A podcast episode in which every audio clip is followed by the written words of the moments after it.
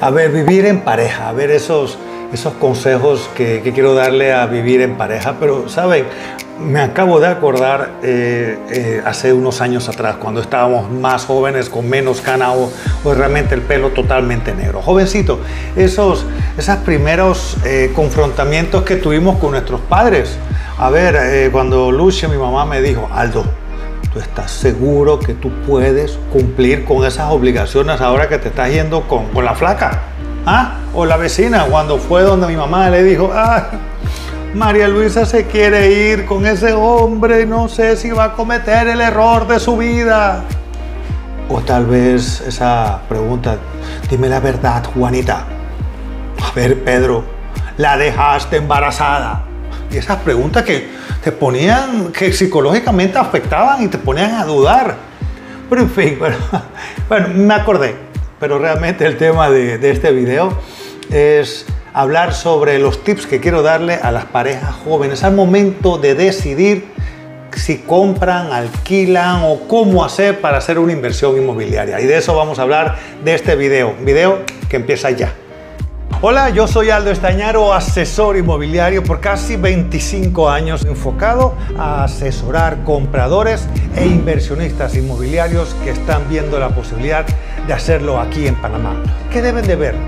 ¿Qué deben de preguntar? E igualmente tips que les van a ayudar al momento de la búsqueda y poder encontrar esa propiedad ideal.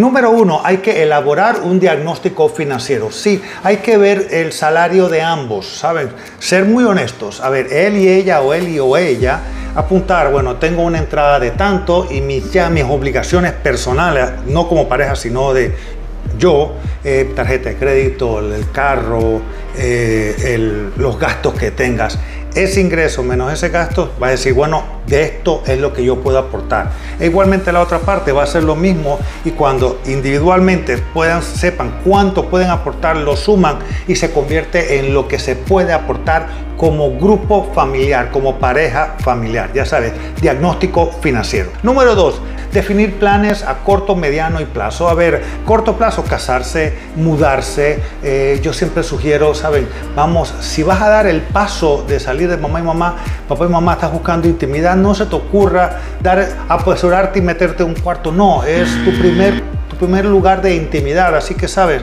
cuando tengas suficiente dinero para poder pagar un apartamento chiquito de 40, 50 metros, ojo, nuestros padres tus padres dirán, algo está loco, pero eso es lo que está de moda ahora, esa es la tendencia. ¿Saben? Las parejas jóvenes siempre llegamos a querer este, poder estar empiernados, crear ese, ese nido de amor. Así que a corto plazo, algo chico. Mediano plazo, eso que te estuviste ahorrando en ese primer tipo de apartamento, vas ahorrando para tal vez saltar a algo más grande o tal vez para ir ahorrando para ese, ese abono inicial de tu apartamento o casa nueva. Y a largo plazo, ¿cómo te visualizas tú en 10, 15 años con familia? ¿A dónde? ¿En la ciudad?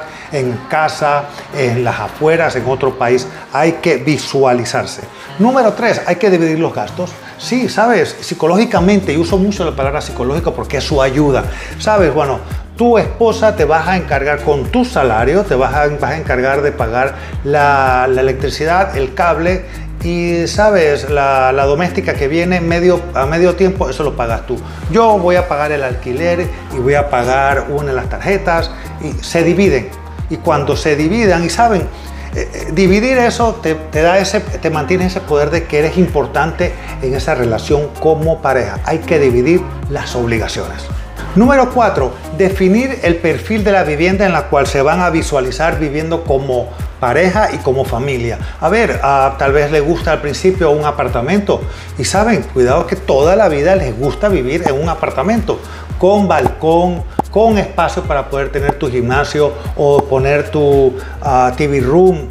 Hay que definir qué es lo que quieren hacer. Ojo, cuidado que hay que definir que en los primeros ocho años apartamento. Luego vamos a saltar a una residencia, a una casa para poder que los niños jueguen, en fin, definir, hacer un plan de cómo, porque saben, Eso que hacían nuestros padres de que una casa para el resto de nuestra vida no aplica. Ya lo he dicho en los videos anteriores, no aplica esa casa o esa única casa para el resto de nuestra vida, no. Son etapas y cada vida o cada etapa necesita un tipo de residencia, apartamento chico, apartamento grande, casa, campo, etc. Así que hay que definir y ponerlo en etapas. ¿Te parece? Quinto punto, a ver, saben, asesorarse, dejarse asesorar por personas que sepan. Un amigo asesor inmobiliario. A ver, eso te va a ayudar a evitar que te vendan y puedas tú poder comprar. Ojo, con todo respeto, los compradores hoy en día están muy bien informados. Saben de precios, saben de ubicación, hacen comparativos. Pero un asesor ¿Sabes? Un asesor sabe de impuestos, un asesor sabe de la infraestructura, sabe puede saber si ese edificio, si ese residencial, si esa zona tiene algo en la cual pudiera haber un vicio oculto. Sabe lo que eh, es hacer una buena o una mala inversión. Y sabes, es un servicio, una atención que a ti como comprador no te debe de costar. ¿Por qué? Porque los servicios de un asesor lo paga el que vende la propiedad, así que aprovechalos. Espero que te haya gustado este video y si es así, por favor dale like, por favor suscríbete e igualmente pícale a la campanita para que puedas recibir todo ese contenido que constantemente estamos mandando o creando para ustedes los compradores de propiedades inmobiliarias.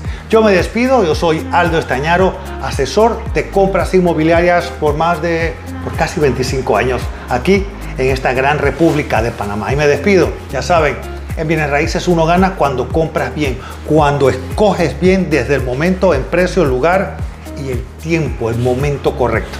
Chao, nos vemos en el próximo video.